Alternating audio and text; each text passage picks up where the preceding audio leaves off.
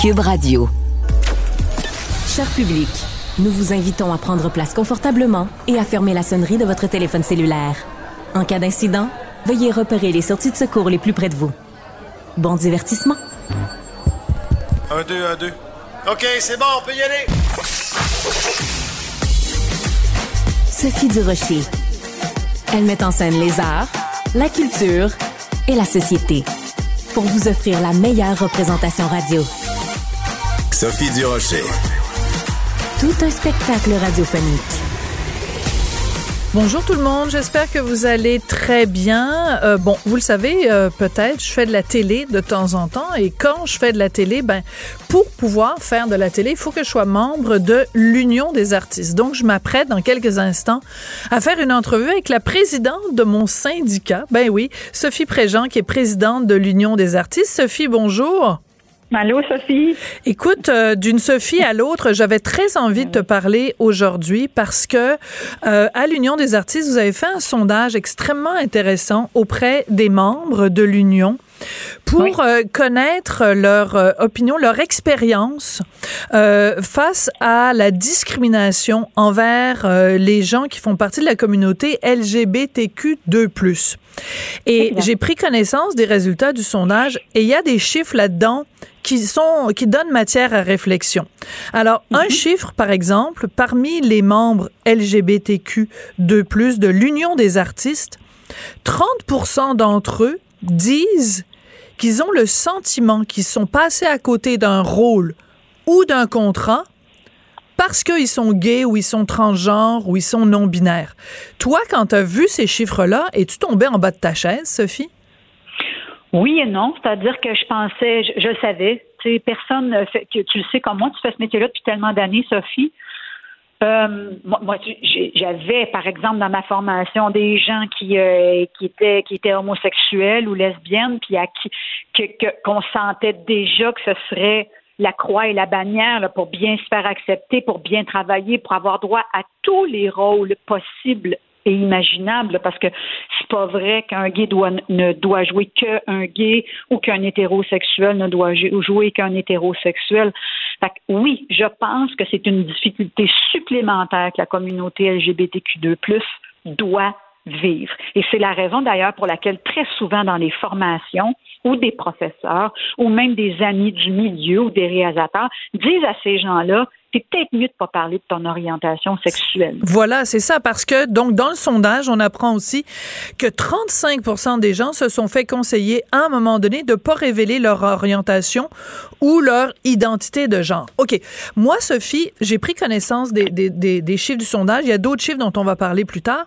Puis je me suis dit, c'est quand même surprenant, Sophie, parce que il y a cette espèce de, de préjugé peut-être qu'on a où on se dit, dans le milieu des artistes, il y en a quand même beaucoup, beaucoup, beaucoup, certains diraient même une majorité de gens qui sont euh, justement qu'on identifie à la communauté LGBT ou alors on se dit ben les gens qui travaillent dans ce milieu-là sont supposés être progressistes, être ben ouverts d'esprit, être tolérants. Donc ça veut dire que même dans le milieu hyper progressiste de des arts, il y a des gens qui disent toi je te donnerai pas de job parce que tu es ben gay.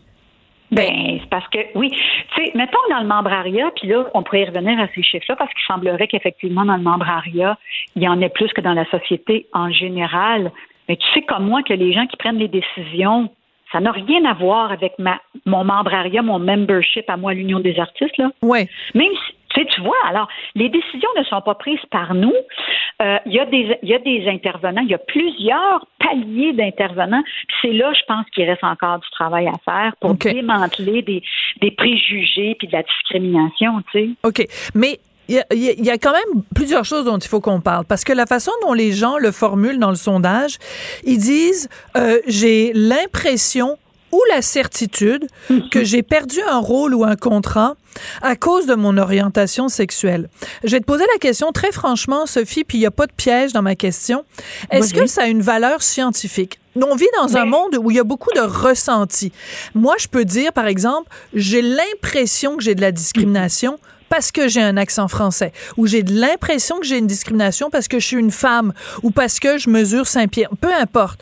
Mais est-ce que la société doit forcément valider ce qui, pour moi, est simplement une impression. Est-ce qu'on ne doit pas ben, fouiller un petit peu plus pour vérifier la, la véracité de cette discrimination-là? Ben oui, ça, c'est la difficulté qu'on avait. D'abord, premièrement, les sondages sont toujours des perceptions. Ne, sont jamais, ne font jamais état de la réalité. Je peux bien demander à la moitié de la population euh, au Québec, dans un sondage léger, est-ce que vous écoutez de la musique francophone? Tous ceux qui ont le, le, français sur le cœur vont dire oui, oui, oui, oui. Oui, j'en écoute full, mais c'est pas nécessairement vrai. OK, c'est la différence. C'est la différence entre un sondage puis une étude. Une étude pourrait nous dire, ben il y a tant de gens qui. Alors là, c'est un sondage, donc c'est ce que les gens veulent bien nous dire. D'accord. Ok. C'est fait pour réfléchir. D'accord. C'est pas fait, c'est pas fait à la. Et, et ce que ça dit surtout, c'est comme par exemple, il y a dans notre communauté, dans la société en général, il y a à peu près 13% des gens qui, qui s'identifient à la communauté LGBTQ2+. Pourtant, nous, dans nos membres, sur les répondants, il y en a eu 1230 à l'Union des artistes, nous, c'est 23% Là, tu fais, hey, on est bien au-dessus de la, de la moyenne, mettons, de. Sauf qu'il y en a 38% qui ont décidé de ne pas répondre à cette question-là. Voilà. Parce qu'ils ont encore l'impression, Sophie, que ça peut leur nuire. Qu'ils préfèrent, et entre toi et moi, lorsqu'il est question de genre, et de euh, accessibilité au travail. Moi, je peux comprendre qu'on puisse demander aux artistes à quel genre vous vous identifiez. Cependant, l'orientation ben sexuelle. oui, c'est délicat. À qui ça Exactement. Fait que moi, qui en ai 38% qui, qui me disent ben moi je préfère ne pas répondre mais je fais ben euh, oui moi je suis d'accord avec toi parce que c'est pas vrai que tu es supposé de donner ou de faire état euh, euh, publiquement ton orientation sexuelle. Ça ne concerne que toi, tes choix, tes préférences sexuelles. Donc, Par contre, le genre, oui. Parce que est-ce que tu t'identifies comme un homme, une femme, non binaire, ces gens? Là, oui. Ça peut-être que pour avoir accès à plus de travail, peut-être a, y a un désir de chacun des membres de, de, faire état de ça. D'accord. Mais, mais si on veut, si on dit, OK, il y a un problème, les gens qui s'identifient comme euh, membres de la communauté LGBTQ disent que ils, perdent des rôles ou ils perdent des contrats.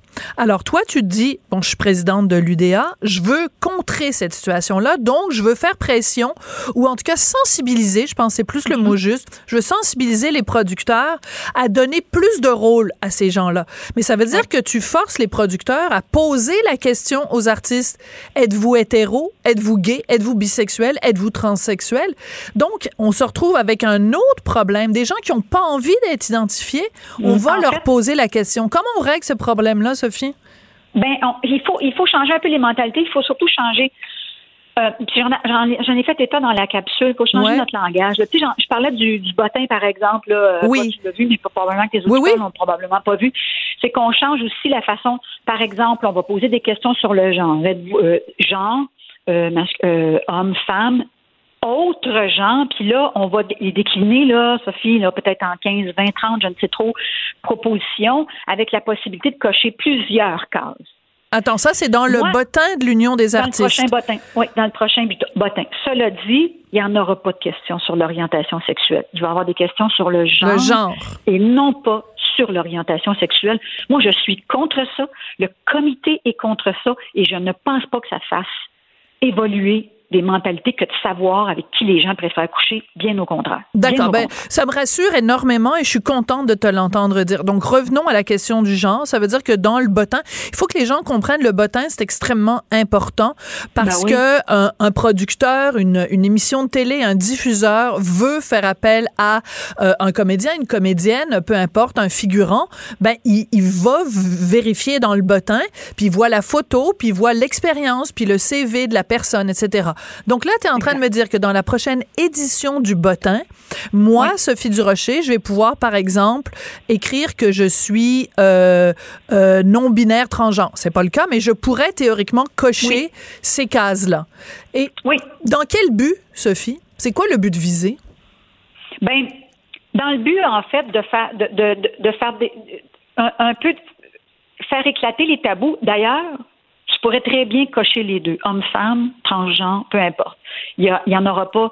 À quoi tu, toi, tu t'identifies, puis qu'est-ce que tu veux qu'on voit de toi et vers quoi, vers quel travail tu as envie d'aller? Fait que, tu sais, Si quelqu'un cochait les deux ou cochait femme avec plusieurs déclinaisons dans autre genre, ça fait que la personne qui cherche à offrir ou distribuer des rôles va prendre conscience de ça, ouais. va, se demander ce dont cette personne a besoin pour faire sa distribution, son casting, comme on dit dans le métier.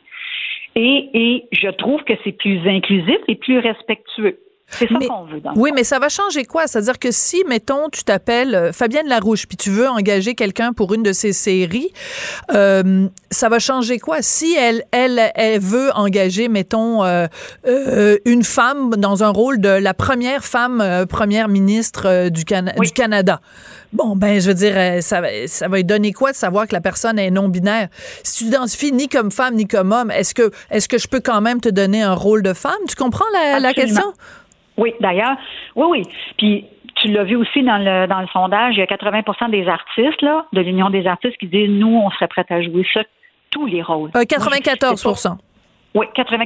D'ailleurs, ça c'est assez fascinant, puis j'en suis très fière parce que ça veut dire qu'à peu près tout le membrariat ne tient pas nécessairement compte justement du genre et de l'orientation sexuelle. Bon, ben moi, je suis une femme, euh, je puis, moi, je, veux, je, ne veux pas jouer que des, euh, des, des, femmes qui sont dans ma situation à moi. Je, je suis prête à jouer des lesbiennes, des peu, importe. Je pourrais aussi jouer un trans, pourquoi pas.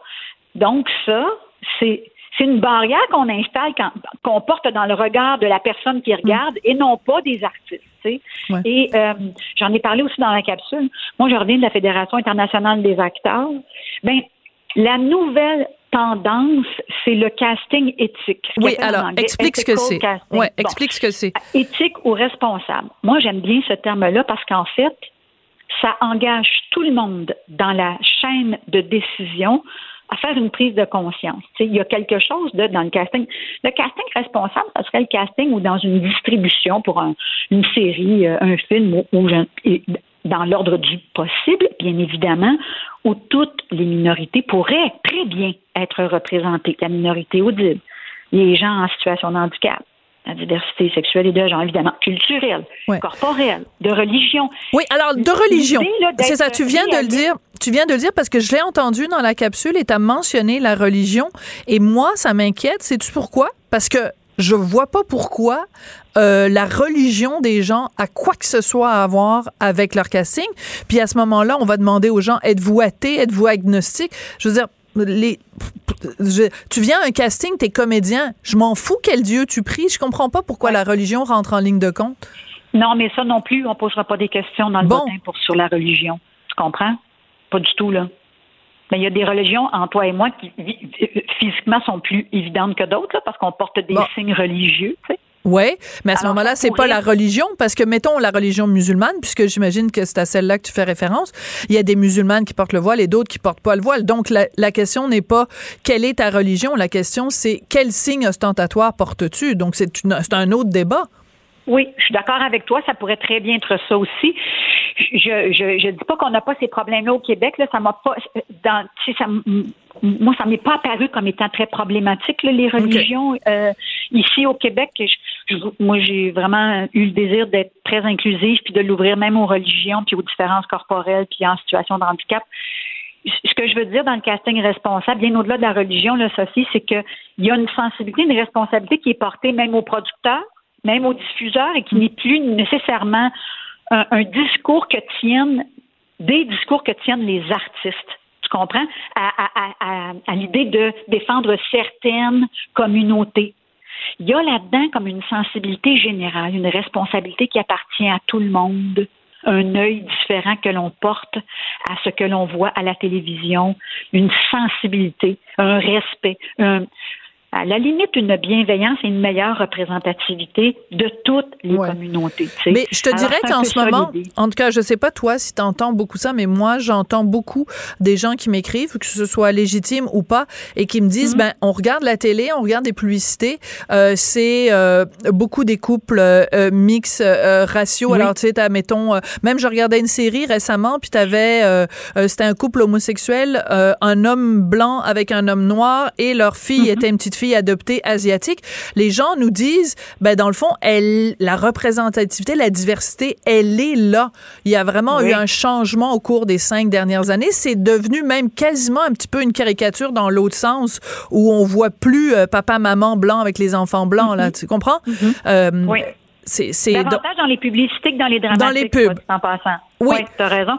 Pourquoi? Ben, parce qu'ils ont bien compris là qu'il y a, y, a, y a comme euh, l'effet commercial qui est derrière ça, puis ils disent ben on va être inclusif, on va hein, les gens vont s'identifier, vont peut-être acheter plus et mieux le produit. Dans les dramatiques, on est encore un peu, on résiste encore un peu. Là, il euh, y en a, il y en a que tu vois pas, Sophie. C'est pas vrai que la minorité audible, là, qui me parlait de ça tantôt, toi. Ouais. Ben, on, on l'entend moins. sais. Mettons qu'on on se ferait peut-être pas caster, euh, toi et moi, sœurs. Non. Hein? Tu vois, mais, mais je suis capable, moi, de parler avec de même. Je suis capable de parler de même. oui, mais moi aussi, je peux, euh, je, peux, je peux me défaire un peu de mon accent, mais tu comprends ce que je veux dire? oui, tout à fait. Fait qu'il reste encore beaucoup de alors, puis moi, ça, ça me touche beaucoup, la minorité audible. Pourquoi? Parce que c'est des immigrants de première génération. Ben voilà. C'est un droit au travail. Voilà. moi, ça, ça m'atteint énormément. Là, il reste beaucoup, beaucoup de résistance. On en parle beaucoup. Euh, c'est pour ça que je te dis que dans le casting, j'en viens à la capsule, le casting éthique, ça concerne diversité sexuelle et de genre, ça concerne les minorités culturelles, ça concerne tout le monde, en fait. Puis c'est ce vers quoi on tend tout le monde. D'accord. Ben écoute, on va avoir l'occasion d'en, d'en reparler, mais j'ai bien hâte de voir euh, quand euh, il va y avoir le prochain bottin, combien de gens vont se, se, se revendiquer justement d'une identité de genre multiple. Ça va être assez intéressant d'aller regarder ça. Merci beaucoup, Sophie Préjean, présidente de l'Union des artistes. Merci de m'avoir reçu, Sophie. Avec plaisir. Qu'elle soit en avant ou en arrière-scène, Sophie Durocher reste toujours Sophie Durocher. Culture, tendance et société.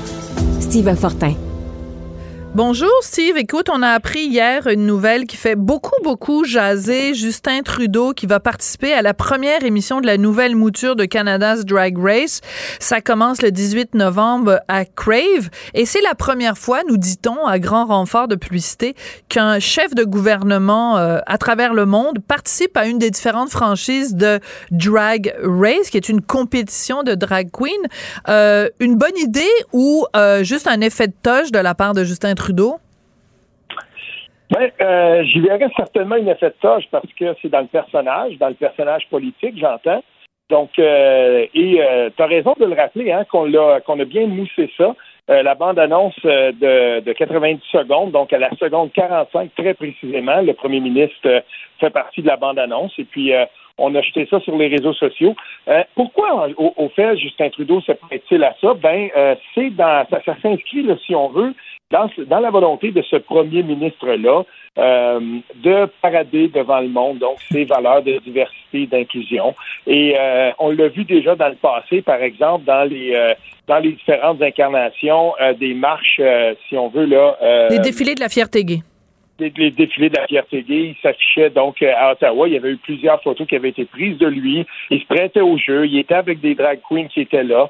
Euh, pour lui, c'était tout à fait naturel d'être là. Puis, euh, je me souviens à l'époque, parce qu'ici, dans l'Outaouais, ça avait beaucoup fait jaser. J'étais beaucoup sur Ottawa dans ce moment-là. Et cette fois-là, j'y étais à Ottawa. Et euh, c'est drôle, hein, parce que il se faisait photographier. Les gens aimaient ça. Et chose quand même que je dois, je dois, je dois admettre, des gens de différentes allégeances politiques aussi étaient bien, bien à l'aise avec ça. On le sentait dans son élément. Et c'est pour ça que moi, ça ne me surprend pas. Euh, ça ne me surprend pas de le voir parader comme ça, comme ça ne m'a pas surpris, par exemple, le 1er novembre dernier, quand il est descendu dans la rue à Ottawa, puis il a joint une manifestation euh, de gens qui euh, appuyaient donc les manifestations en Iran. Donc, il fait ça, ce premier ministre-là. Il va par une fois de temps en temps, donc ne pas hésiter à aller devant les Kodak, devant les caméras, puis dire ben voilà, moi je crois là-dedans et je vais y aller.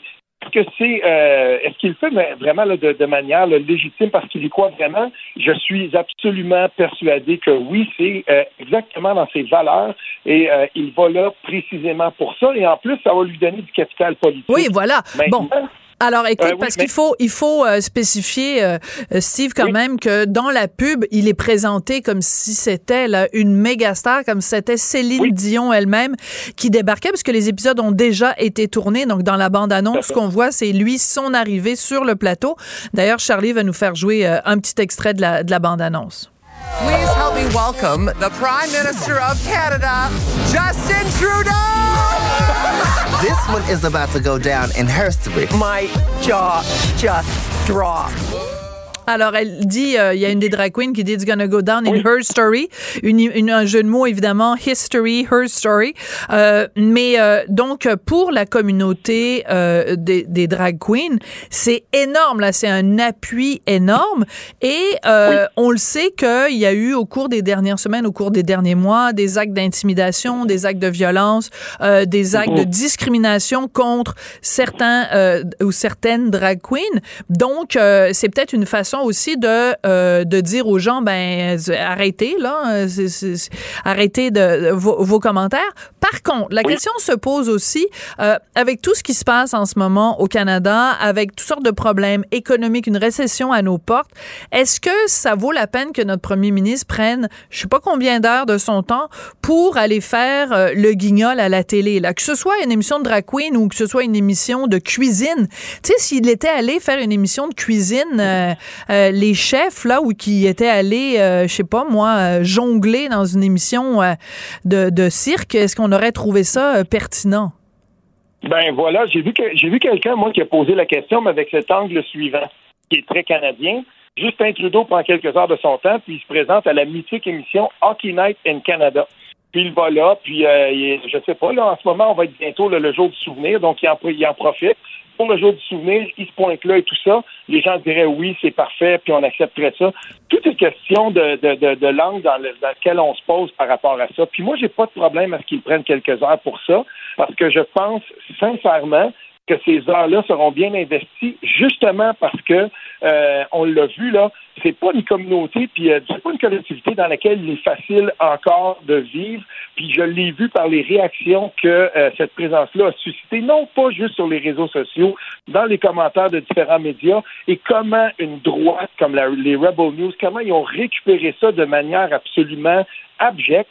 Puis je me dis, ben, on est, on a vraiment encore besoin euh, que euh, le premier ministre se pointe là. Puis moi, je vois pas ça d'un bon oeil. Et plus j'ai regardé ça, là, parce qu'on a assisté au même clivage habituel, sauf que ce que j'ai vu, par exemple, dans la récupération dans le Canada anglais de la présence du premier ministre euh, dans cette émission-là, là, j'ai trouvé qu'on allait beaucoup trop loin. J'ai vraiment pas, j'ai vraiment pas été impressionné. Et ça me dit à moi que, et, je, je, le crois, là, je pense que c'est pas un mauvais usage de son de, d'aller-là et de dire ben voilà, il faut encore appuyer et euh, être du côté de ces gens-là. Ouais, mais euh, je te dirais par contre que euh, c'est pas parce que il y, a, y, a, ce geste-là que ça exclut, excuse par exemple différents comportements.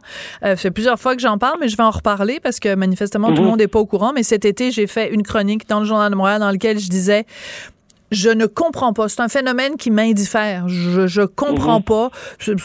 ça, ça ne, m'intéresse pas, le phénomène des drag queens. Ils sont partout, mhm. dans les publicités, dans les émissions de télé. Ça me laisse totalement indifférente et je posais la question, suis-je la seule? Ben écoute, juste pour avoir dit ça, parce que manifestement, si on rentre pas dans le bandwagon drag queen, on est, si vous êtes pas avec nous, vous êtes contre nous, alors que j'étais absolument pas contre les ah, drag queens. J'ai eu le droit à une campagne d'intimidation. Alex Perron a dit, faudra aller manifester devant chez Sophie Durocher. Euh, j'ai eu des propos haineux. Ils ont euh, envahi mon compte Instagram. J'ai eu des menaces. J'ai eu des insultes. J'ai eu de, la haine. Alors, euh, je veux dire, c'est pas parce que t'es drag queen que t'es parfait fait, puis c'est pas parce que tu es drag queen que tu es dans la bienveillance et la gentillesse. Alors, euh, moi, ce que je demande simplement, c'est euh, que, que les drag queens nous accordent la même bienveillance qu'elles demandent à leur égard. Voilà, ce sera tout sur ce dossier-là aujourd'hui. Merci beaucoup. Merci beaucoup, Steve. À la prochaine chicane. Merci, au revoir. Qu'elle soit en avant ou en arrière-scène, Sophie Durocher reste toujours Sophie Durocher. C'est tout en anglais. Sophie Durocher. C'est toi qui as tiré la sonnette d'alarme. Le Québécois moyen était euh, quelqu'un qui subissait et qui se disait je ferme ma gueule parce que je veux pas perdre ma job. La rencontre. Cet asservissement, cette servitude volontaire. C'est quelqu'un qui va dire par exemple moi je suis allé à l'urgence là, j'ai attendu 6 heures, OK? La rencontre. Nantel. Du Rocher. Vous avez vu dans le Journal de Montréal, le Journal de Québec ce matin, euh, cette nouvelle extrêmement inquiétante. C'est une exclusivité de notre collègue, euh, enfin de mon collègue Francis Pilon, garde nationale du Québec. Méfiez-vous de ces faux policiers, des, euh, des faux policiers qui élaborent des plans pour procéder à des arrestations citoyennes et faire fermer les centres de vaccination du Québec. Je capotais. Tu devais capoter toi aussi, Guy Nantel? C'est extrêmement préoccupant. Je suis pas, j'ai pas de nature euh, très inquiète, mais euh, je lis ça et euh, j'ai, j'ai cherché pas mal aujourd'hui par rapport à, ce groupe-là. bon, d'abord la Garde nationale du Québec, qui est donc un faux service de police qui a comme devise protéger et défendre le peuple québécois. Donc, on imagine que le premier principe qu'ils défendent, c'est la liberté d'expression. Alors, on espère qu'on se fera pas matraquer après avoir émis nos opinions là-dessus. C'est déjà la première chose, matraquer au sens propre ou figuré, c'est-à-dire par des propos euh, haineux. Mais euh, on y va. Écoute, je me suis tapé quelques-uns des vidéos. Euh, je t'assure, c'est vraiment spectaculaire. C'est des vidéos qui durent presque une demi-heure chaque. Et tu sais, on a souvent exagéré la définition de complotisme en caricaturant des gens, puis des fois de façon très malhabile, puis des fois. Mais là, c'est eux autres mêmes qui le disent. Écoute, ils reconnaissent ni les lois ni les pouvoirs en place au Québec. Ils sont prêts à renverser les pouvoirs politiques, même l'armée, et adopter la Constitution américaine au Québec. écoute ça. Je fais un résumé de ce que j'ai entendu dans ces vidéos-là.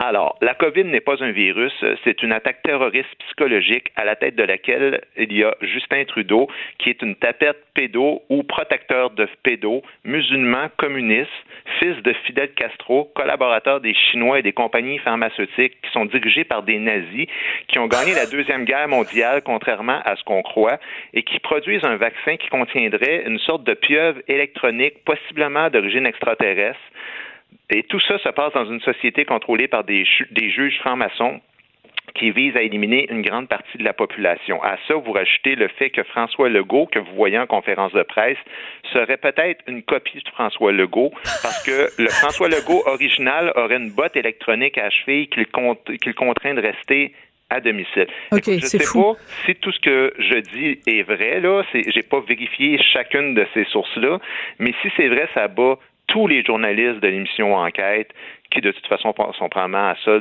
des autorités crapuleuses. Ben, des reptiliens. De toute façon, ce sont tous des reptiliens, c'est bien connu. Mais c'est sauté, là. C'est sauté. C'est quelque chose, là. Euh, notre collègue euh, Charlie Marchand à la réalisation me dit, me souffle à l'oreille qu'on a un petit extrait d'une de ces vidéos-là. On va écouter ça. On a affaire à la plus grosse euh, escroquerie pharmaceutique de l'histoire de l'humanité, puis c'est le temps que ça arrête. À Montréal, il y a 15 compagnies pharmaceutiques qui sont installées là. C'est toute une maudite bande de nazis. faut les fermer, les sacrer dehors, puis la direction s'est pendue après jugement. Après ça... Donc, on va juger quand même, il y a quand même un système de justice. Là. ils reconnaissent quand même l'état de droit. Hein. Ils vont juger les propriétaires des compagnies pharmaceutiques, mais après ça, ils vont les pendre. Mais c'est ça le paradoxe, c'est que ces gens-là oh parlent, ils parlent sans arrêt de ce qui est constitutionnel ou non constitutionnel. Ils, oui. empruntent vraiment des termes juridiques par rapport à ça. Sauf que la Constitution de qui? C'est ça la question. Parce que sais, mettons que tout ce que j'ai dit tantôt était vrai. Là. On part de ce principe-là que, bon, euh, tout, tout, est satanique et tout est croche, là. Mais mettons que tout ça est vrai. D'où tirent-ils leur légitimité pour eux autres même se substituer au pouvoir euh, judiciaire? Et d'abord, il n'y a même pas de séparation de pouvoir dans leur système. C'est genre une douzaine de gars qui sont achetés des calottes euh, bleues euh, marins au Dolorama puis qui décident qu'eux autres ils deviennent euh, des polices. Puis c'est pas une caricature c'est non c'est ça. ça que je te dis c'est ça que j'ai vu en tout cas là. Moi j'ai écoute j'ai cherché ce qui était disponible en ce moment sur le web. Alors moi ça que ça la question que je me pose c'est si moi puis une douzaine de mes chums on n'est pas d'accord avec leur loi eux autres. On est d'accord avec le principe que tout le système est pourri mais on n'est pas d'accord avec eux autres comment ils fonctionnent alors, ma question, c'est si on n'est pas d'accord avec leurs lois qui sont improvisées sur un coin de table, puis que nous autres aussi, on s'achète des calottes bleu marin, puis qu'on décide de faire la police, mm. est-ce qu'on a aussi une autorité qui est reconnue par eux autres, ou c'est juste eux autres mêmes ben, qui vont pouvoir gérer le Québec et décider de qu'est-ce qui est vrai. Moi, ça me rappelle tellement les, faux motards là, quand j'avais fait mon, mon Vox Pop oui, avec oui, en cuirette là, qui venait me dire comment ça allait fonctionner euh, sur les lieux d'une manifestation qui était là pour la liberté. Puis quand je les ai confrontés à cette histoire de liberté-là, ben, ils savaient plus quoi répondre. Puis finalement, ben, Évidemment, moi, je ne suis pas, quelqu'un de très facile à intimider, puis je fais comme, écoute, euh, fais ce que tu as à faire, mais euh, vis avec les conséquences. Oui, oui. Non, non, ça, c'est important pour les gens qui ne l'avaient pas vu. Tu es vraiment à cette, cette manifestation-là, donc euh, anti-vaccin, anti-mesures sanitaires et tout. Et là, il y a vraiment des gens qui arrivent, et juste parce qu'ils portent des petites vestes en cuir, ils pensent qu'ils peuvent s'improviser comme un service de sécurité. Mais tu sais, je veux dire, c'est n'importe quoi, là. De quelle autorité? C'est ça, c'est la question de, de l'autorité. De quelle autorité ces gens-là s'arroge-t-il le droit de déterminer ce qui, qui peuvent éliminer? Alors, moi, mon inquiétude, euh, Guy, elle est la suivante. Euh, tu nous as parlé des vidéos, le, texte de notre collègue Francis Pilon dans le journal est très clair. Il a vraiment fait des recherches, donc il a, il a, il a, il, fait état de ce que ces gens-là disent. Je dis bien de ce qu'ils disent. Mm-hmm. Moi, ce qui m'inquiète, c'est le passage à l'acte. Quelle proportion ces gens-là vont, à un moment donné, poser des gestes et ces gestes-là vont être posés envers qui et de quelle façon. C'est ça qui me fait capoter solide. Ben, écoute, tu as absolument raison de, du moins de, de, de t'en préoccuper. Il y a un risque réel parce que tu parles de quelle proportion? Ben, il suffit d'un individu, à la limite, qui ne fera même pas partie de, du noyau à l'origine du mouvement, mais qui entend des trucs comme ceux-là, puis que lui aussi, il commence à dire, moi avec, je trouve que Trudeau c'est un si, puis que l'autre il ressemble à une copie de Legault, ou je sais pas trop quoi, et, et qui se sent investi par la justice et la morale. Puis moi, c'est les gens qui me font le plus peur dans la vie, ça c'est les gens qui se sentent investis par le sens de la justice et de la morale et qui décident que mm. midi, là, c'est fixé à leur horloge à eux autres, tu sais. Parce que eux autres, tout ce qu'ils disent, dans le fond, c'est tous ceux qui poussent le vaccin, là, c'est ça qu'ils disent. Là, ça, ben, ça sous-entend les médecins, les pharmaciens, mais les aussi les politiciens. Les merdias. Les, merdias, bien sûr. Ben, ils disent, ils vont être arrêtés bientôt. Il y a des gens qui vont faire un petit tour euh, au bout d'une corde et d'un poteau. Euh, on va les pendre parce qu'ils sont complices de crimes contre l'humanité. Alors, euh, moi, je me dis, quand j'entends un truc comme ça, je me dis, mais c'est carrément des menaces de mort. Étant donné que notre État, notre État, dans la, tu sais, il parle de la Constitution, l'État ne permet plus la peine de mort. Ce qui veut dire que n'importe qui qui menace de tuer qui que ce soit, c'est déjà des menaces de mort. Alors, ah alors là, c'est vraiment un risque réel pour les salles de presse. Tantôt, j'ai fait une entrevue avec TVA là, pour le spectacle que ce soir, je joue à Québec. Mais la semaine passée, ils se sont fait péter les vitres de toutes leurs voitures qui étaient euh, ah TVA. Et en ce moment, là, ils circulent euh, avec des voitures euh, banalisées maintenant, les gens de, TVA à Québec. Ah Alors, ça commence par des petites choses comme ça. Tout à fait. Puis rappelle-toi, rappelle-toi, quand il y a eu euh, le convoi de la liberté, euh, autoproclamé convoi de la liberté à Ottawa. Il y a deux journalistes, Raymond Filion, Yves Poirier, qui avaient été aussi euh, attaqués physiquement. Mhm. Et euh, bon, je veux pas retourner tout le temps le, les projecteurs sur ma petite personne, mais j'ai été obligée de porter plainte à la police cette année. Je le sais que ça fait plusieurs fois que j'en parle, mais c'était justement quelqu'un comme ça sur un site complotiste, un anti-vaccin, un anti-mesure sanitaire, qui me reprochait d'avoir euh, euh, parlé des touristes tata, etc. pendant euh, pendant la, la, pandémie et qui disait Sophie Durocher mérite d'être giflée et d'être que pour être dans le coma pendant plusieurs années. J'ai porté plainte contre la police, contre ce gars-là. Mais ce gars-là, là, s'il décide de m'attendre, moi, à la sortie de, du monde à l'envers vendredi, là, je fais quoi? Ben exactement. Mais c'est ça que, que les gens comprennent pas, c'est qu'ils pensent toujours que c'est un peu exagéré, puis c'est un peu comme euh, des petites blagues qu'on fait. Mais tu dis, moi là, je reçois régulièrement des photos de moi avec des signes sataniques que, que des gens, je sais pas pourquoi là, ils sont partis là-dessus depuis euh, deux trois mois. Ah ouais? Comme quoi que je fais partie des francs-maçons. Et que je sais beaucoup trop de choses et que je vais payer pour ça. Mais je sais pas ce que ah! je sais. Tu sais, je suis pas au courant, moi, de ce que je, je sais, pas. ce que je sais. J'adore. J'adore ça. C'est difficile de débattre avec quelqu'un qui te met des, des 666 en rouge et puis des signes que je comprends même pas c'est quoi. Puis que je... Et c'est pour ça que je te dis, il suffit d'un seul dans un cas comme celui-là qui fait ah oui, ok, lui il est, il est au courant de certaines affaires, puis il est dans une secte de francs-maçons, puis qu'il commence à, tu sais, il arrive, puis ces gens-là sont armés, ils l'ont dit. oui, oui, ils l'ont dit à Francis. Oui, oui, tout à fait, c'est marqué ici. Le complotiste a refusé de dévoiler le nombre de faux policiers et soldats recrutés jusqu'à maintenant, mais ont-ils des armes à leur disposition? Point d'interrogation. Bien certainement, a-t-il avoué en refusant de donner plus de détails. Et il y a quand même un de ces gars-là qui est propriétaire d'une académie d'arts martiaux. Mhm, mhm. euh, donc, euh, ben, toi, t'es correct parce que t'es ceinture noire ou je sais pas trop quoi? Ben, euh, c'est pas correct parce qu'un coup de fusil ou un coup de couteau, t'as beau avoir 17 dan autour de la taille, ça change absolument rien de toute façon, tu sais.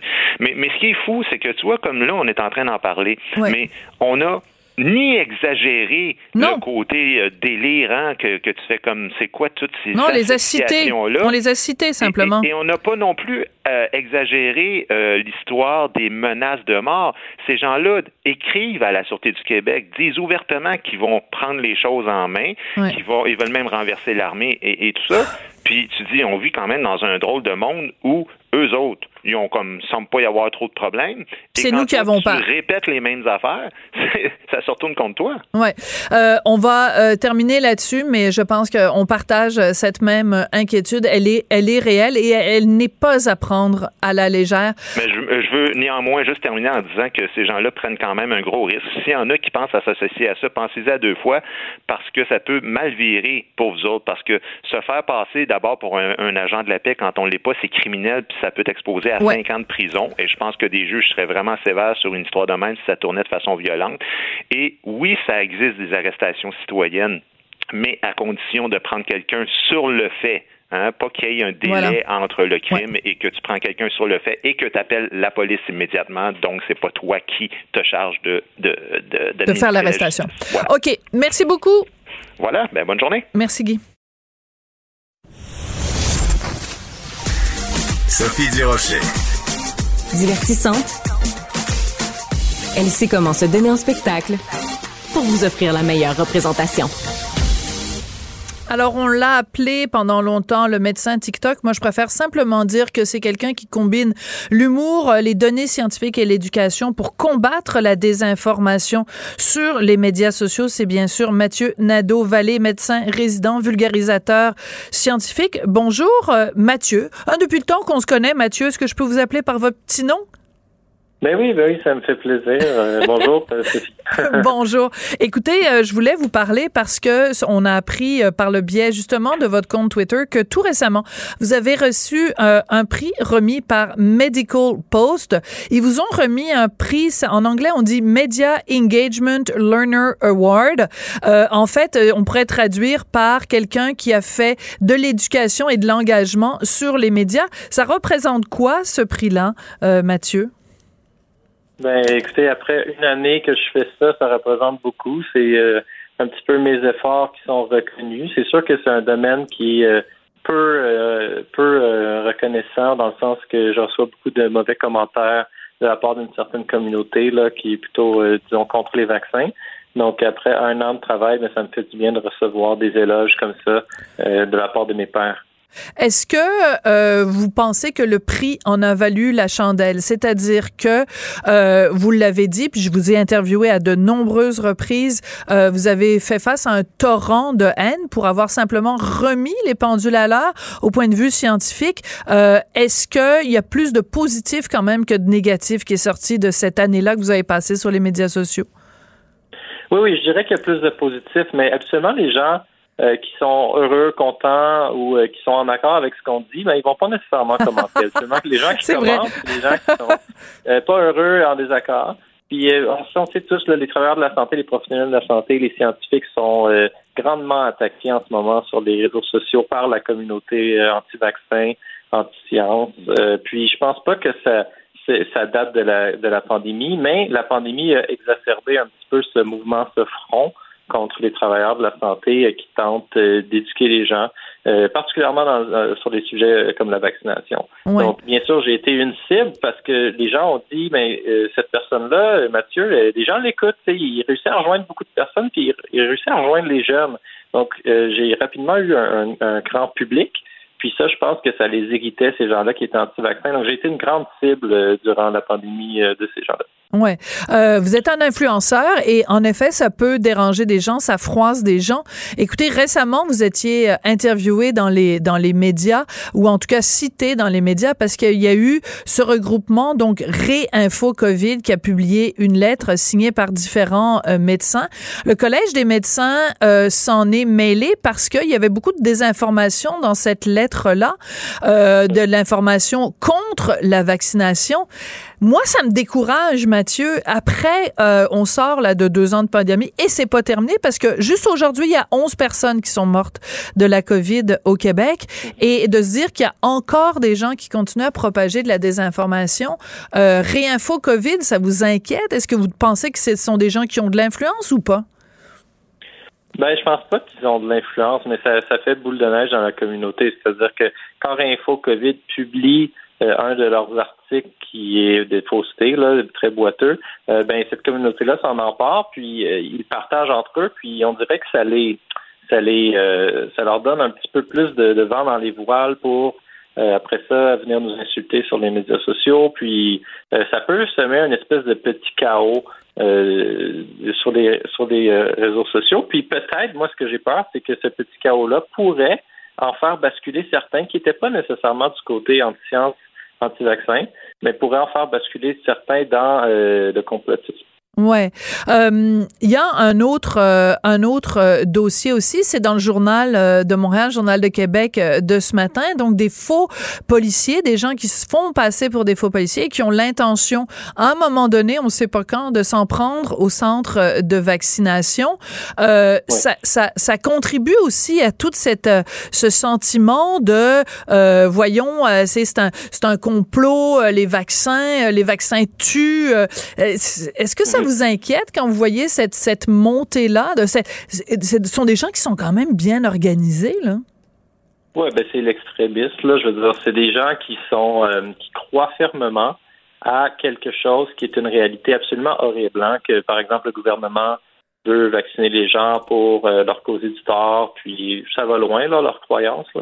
Euh, donc, si on se met dans la peau de ces gens-là, ben eux, ils cherchent à se défendre contre ça, puis euh, ils ont des, des façons assez drastiques de le faire, même parfois, je pense, violentes. Là, j'ai lu l'article, puis on parlait qu'ils avaient des armes. Ouais. En tout cas, euh, moi, j'appelle ça un, petit peu un délire, là, un délire de groupe. Puis, est-ce que ça fait peur? Je pense que oui. Ben, je pense qu'au moins, ça a été ciblé, ça a été reconnu. Il faut dénoncer ces choses-là. Puis euh, voilà, je pense qu'il faut toujours pousser la, science, pousser l'information, puis se battre contre la désinformation. Oui. Alors, parlant de désinformation, justement, quand il y a une information qui est sortie au sujet de Pfizer euh, au cours des dernières semaines, euh, tout le lien avec la transmission, euh, et, ça, on, ça a créé ce qu'on appelle maintenant le Pfizer Gate. Est-ce que vous pouvez juste nous le résumer brièvement, puis y répondre brièvement? Parce qu'il y a peut-être des gens qui se sont dit, ah ouais, finalement, euh, Pfizer, c'était pas si efficace que ça. C'est quoi exactement la, la, le, dossier Pfizer Gate? C'est quoi? Ben, c'est comme si euh, soudainement, ces gens-là se sont aperçus que dans la première étude de Pfizer, c'est-à-dire l'étude clinique de phase 3 qui précède la vaccination de masse, se sont aperçus que dans cette étude-là, la, la, charge virale des gens qui étaient vaccinés, puis euh, la transmission, n'avait pas été étudiée.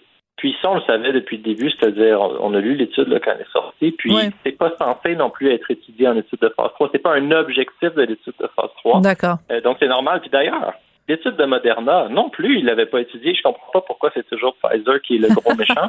puis aucun vaccin l'avait étudié, la transmission, puis tout ça. La charge virale, ça s'est ça, ça, ça étudié. Euh, il y a des chercheurs qui l'ont étudié de façon indépendante. Il y a des dizaines d'études sur le sujet qui ont sorti tout de suite après par des chercheurs indépendants qui ont démontré que les vaccins diminuaient la transmission, diminuaient la charge virale chez les gens qui étaient vaccinés, mais qui avaient quand même la COVID. Alors, Donc, tout ça, ça l'a été démontré. Puis, c'était des études qui étaient déjà disponibles à l'époque où le passeport vaccinal euh, a eu lieu. Donc, eux, ce qu'ils croient, c'est que le passeport vaccinal a été imposé sur la base que Pfizer disait que ça diminuait la transmission, alors qu'ils ne l'avaient pas étudié. Mais c'est des chercheurs indépendants qui l'ont étudié. OK, je comprends. Vous avez en effet remis les choses au clair. Il y a quelque chose qui m'a beaucoup fait sourire. Vous l'avez sûrement vu passer, vous aussi. Euh, c'est Jeff Yates de Radio-Canada qui a euh, euh détruit une, une, une fausse information. Il y avait des gens qui faisaient circuler une information comme quoi il y avait 50 euh, médecins canadiens vaccinés qui étaient morts et que leur mort était reliée directement au vaccin. Et Jeff Yates a pris ces cas-là après l'autre, puis a trouvé qu'il y en avait un des médecins qui était mort dans un accident de la route, il y en avait un autre qui avait un cancer qui, qui existait avant qu'il soit vacciné, avant la pandémie. Bref, il a complètement démoli toute cette histoire-là. Mais je suis convaincue, Mathieu, qu'il y a même des gens qui nous écoutent puis qui disent Ah ouais, il me semble, j'ai vu ça passer, il y a des médecins qui sont morts, ils étaient vaccinés. C'est difficile parce que quand l'information est déjà propagée, c'est difficile de la stopper après. Oui, c'est vraiment difficile. Puis je trouve ça vraiment dommage, triste et même aberrant d'avoir instrumentalisé la mort de ces médecins-là pour nourrir un, agenda qui est anti-vaccin. La, personne qui a, écrit sur ces gens-là a volontairement trompé, en fait, euh, euh, euh, orienté son texte pour dire que c'était 80 jeunes médecins. Puis ça, le journaliste que vous citez, il dit bien dans son article, c'était pas nécessairement des jeunes médecins. En, plus, en plus. 70 ans, 75 ans. Donc, c'est, tout ça pour dire, je veux dire, qu'il soit jeune, qu'il soit mort, c'est triste. Je veux qu'il soit jeune ou qu'il soit vieux, c'est triste qu'il soit mort. C'est ça que j'essaie de dire. Ce que j'essaie de dire, c'est que la personne qui a écrit le texte original a volontairement tronqué son texte mm. pour nous faire croire que c'était 80 jeunes, alors qu'il avait l'information que c'était pas des jeunes. Donc, c'est juste pour vous montrer que c'est des gestes délibérés qui sont orientés pour aller tromper le public de façon générale. C'est même une espèce de chaos, une espèce de doute. Tout à fait. il faut, il faut combattre ça. C'est vraiment, c'est malhonnête, puis euh, c'est aberrant. Alors, c'est il faut le combattre. Alors, heureusement qu'il y a des médecins, des scientifiques comme vous, et heureusement aussi qu'il y a des journalistes. Je pense que c'est important de combattre la désinformation sur tous les fronts. Euh, Mathieu Nadeau-Vallée, vous êtes médecin résident. Merci beaucoup d'être venu nous parler aujourd'hui. Félicitations sur euh, pour ce prix donc mm. d'apprentissage de l'engagement des médias remis par le Medical Post. Euh, je voudrais remercier également Marianne Bessette à la recherche de l'émission, Charlie Marchand à la réalisation, la mise en onde. Merci beaucoup et à très bientôt. Cube Radio.